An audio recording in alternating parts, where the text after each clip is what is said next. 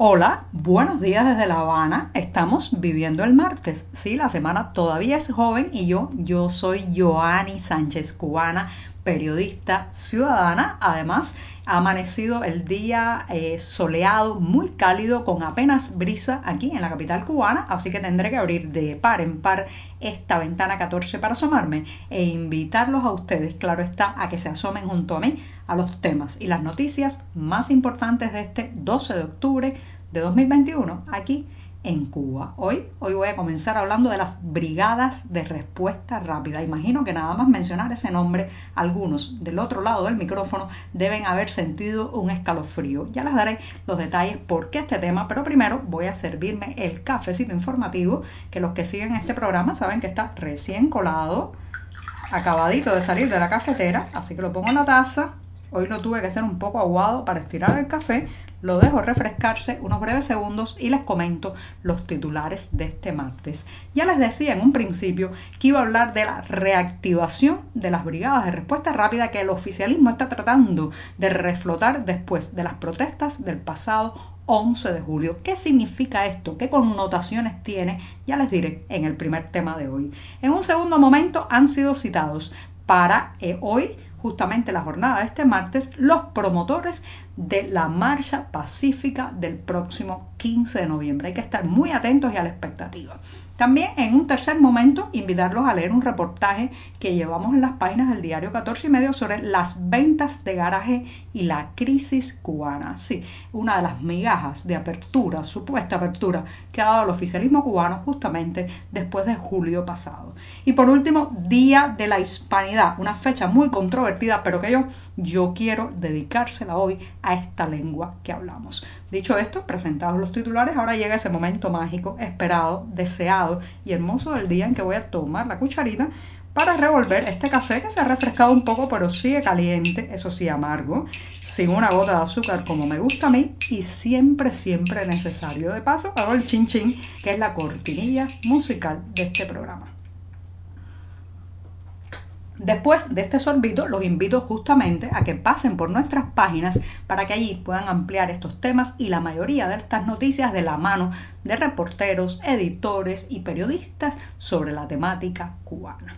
Pues dicho esto, me voy a una noticia que está circulando y de la que hemos tenido reportes en varios ministerios, entidades estatales y sobre todo centros laborales vinculados al oficialismo. Y es que, señoras y señores, se están reactivando las tristemente célebres brigadas de respuesta rápida. Para los que han perdido un poco la memoria de qué se trata o no conocen el tema, debo decirles que estos son tropas de choque, sí, al estilo de los guardias rojos chinos, de las camisas pardas alemanas, de las camisas negras italianas, que utiliza el oficialismo, utiliza el régimen para enfrentar pueblo contra pueblo, a la gente contra la propia gente. Claro que después de las protestas populares de julio pasado, el oficialismo está muy nervioso. Y entonces está intentando reflotar esta entidad de las brigadas de respuesta rápida que había perdido fuelle, había perdido eh, fuerza con los años y que consiste básicamente en cada centro laboral se le hace firmar o decir un compromiso público a cada trabajador, a cada empleado,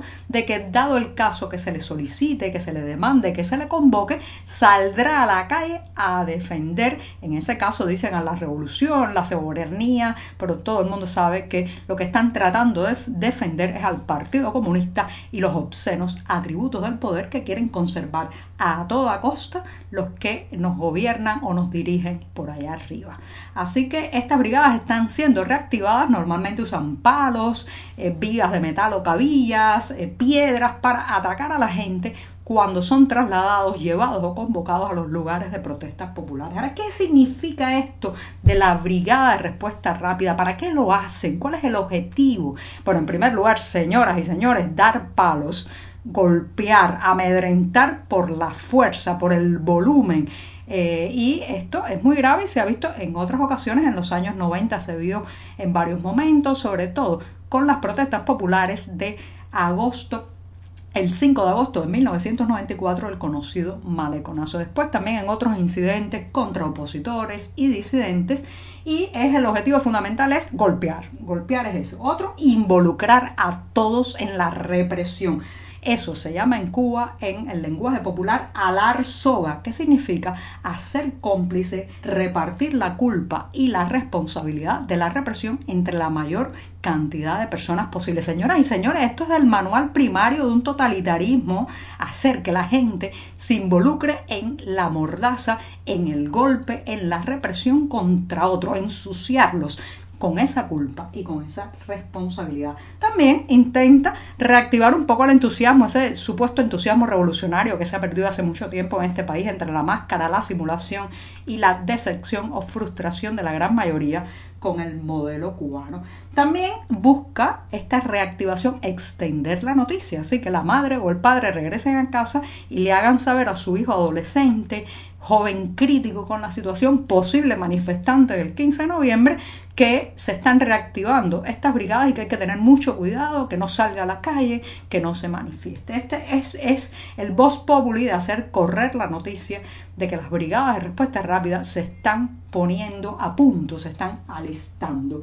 Eh, por otro lado, esta, esta, esta maniobra busca encarecer el cambio. Sí, sí, así como lo escuchan, encarecer el cambio porque al tener un grupo grande de personas que se sienten cómplices y que se sienten involucradas en la represión, estas personas temen que un proceso democrático en Cuba termine sabiéndose su implicación. Así que se convierten también en un freno y en un mm, elemento para eh, hacer más lento, más dilatado el cambio cubano. Por otro lado, otro de los objetivos que busca la Plaza de la Revolución es hacer parecer que es el propio pueblo el que se enfrenta a los, manifestantes. Perdón. Recuerden, señoras y señores, que el costo de los uniformados golpeando, disparando y eh, pues aplastando de manera desproporcionada a los manifestantes el 11 de julio fue de un costo político inmenso para el castrismo dentro y fuera de las fronteras nacionales. Conozco gente que hasta ese día apoyó a el oficialismo, al régimen cubano y bueno, pues quieren cambiar esa imagen y que la próxima represión esté conformada fundamentalmente por civiles. Pero ojo, y aquí ya voy terminando con este tema, ojo, que ya no son los mismos tiempos de antes, antes, este no son los años 90 en que lograban articular y eh, engrasar una maquinaria represiva de este tipo. Así que si usted en su centro de trabajo lo están convocando para formar parte de las brigadas de respuesta rápida, sepa, sepa que cuando vaya a la calle probablemente eh, se encuentre allí y tenga que golpear o le, le digan que debe golpear a un amigo, a un vecino o a su propio hijo. Estos no son tiempos de complicidad con la dictadura. Me extendí un poco el primer tema, así que me voy a dar otro sorbito, lo tengo aquí preparado, se ha refrescado un poco más, revuelvo y me lo tomo. Después de este segundo buchito largo, me voy con una cuestión que está íntimamente relacionada con la primera y tiene que ver con que los promotores de la marcha pacífica del 15 de noviembre, justamente las personas que a lo largo de varias provincias de la isla han entregado cartas solicitando permisos para una protesta pacífica, han sido citados para este 12 de octubre por las autoridades locales. Hay que estar muy atentos, cualquier cosa puede pasar, muy probablemente la respuesta eh, oficial sea una negativa a la manifestación, eh, pues argumentando cualquier motivo y cualquier razón, o la exigencia de ciertas concesiones que podrían, podrían degradar bastante el objetivo y la idea de la marcha. A lo mejor también esto sería una opción pavorosa, los esperan ahí para insultarlos y detenerlos o golpearlos. Así que la opinión pública tiene que estar muy atenta a lo que está pasando este 12 de octubre con los promotores, especialmente de la plataforma Archipiélago, de la protesta pacífica del próximo 15 de noviembre. Ya saben que en las redes sociales pueden encontrar todo lo relacionado con este tema a partir de la etiqueta 15N Cuba y también 15N. A estar muy atentos, señoras y señores. Recuerden que eh, la visibilidad es protección, no es una protección total, pero agrega, agrega algunos centímetros de protección al escudo cívico.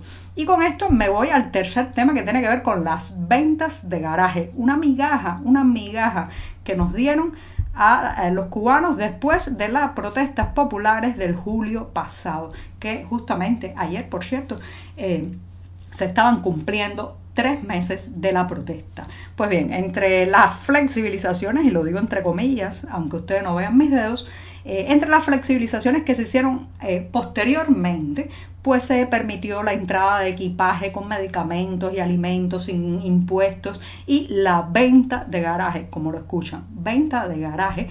Y claro, pues en medio de la crisis cubana mucha gente ha sacado parte de sus pertenencias, ropa usada, viejos electrodomésticos, una especie de ciclo de la crisis, de la miseria, pero que está ayudando a algunas personas a hacerse con ciertos recursos en un momento en que no tienen trabajo, no tienen ingresos y a otros encontrar esos productos, aunque estén usados, aunque estén deteriorados, que necesitan en sus casas. Esto al decir de un reportaje que llevamos en las páginas de 14 y medio, eh, al decir de una de las entrevistadas que esto eh, hace mucho tiempo la humanidad lo inventó, pero en este medioevo comercial que vivimos es casi un acontecimiento, sí, un acontecimiento que llena titulares las ventas de garaje en esta isla. Y hablando de esto, me voy despidiendo ya con la fecha que estamos viviendo. Ya saben que es 12 de octubre, Día de la Hispanidad, que se conmemora a lo largo de todo el mundo, aunque también se ha vuelto con los años una fecha muy controvertida. Y yo, que soy una filóloga renegada, prefiero dedicarle mis palabras de hoy justamente a esta lengua que hablamos, sí, esa misma, el español, que es uno de los idiomas, señoras y señores, de una riqueza y una belleza que no ha logrado ser domesticado por los poderes cortado por los censores, ni siquiera mutilado por todos aquellos que tanto le temen al verbo libre. Así que mis palabras de hoy van dedicadas en, en esta jornada a pensar en todas las alas y las pocas anclas que me ha dado esta lengua, en todo lo que me ha permitido volar y ser libre a pesar de tantas cadenas a mi alrededor. Y con esto me despido esta mañana que será miércoles, ya saben, el día atravesado de la semana. Muchas gracias.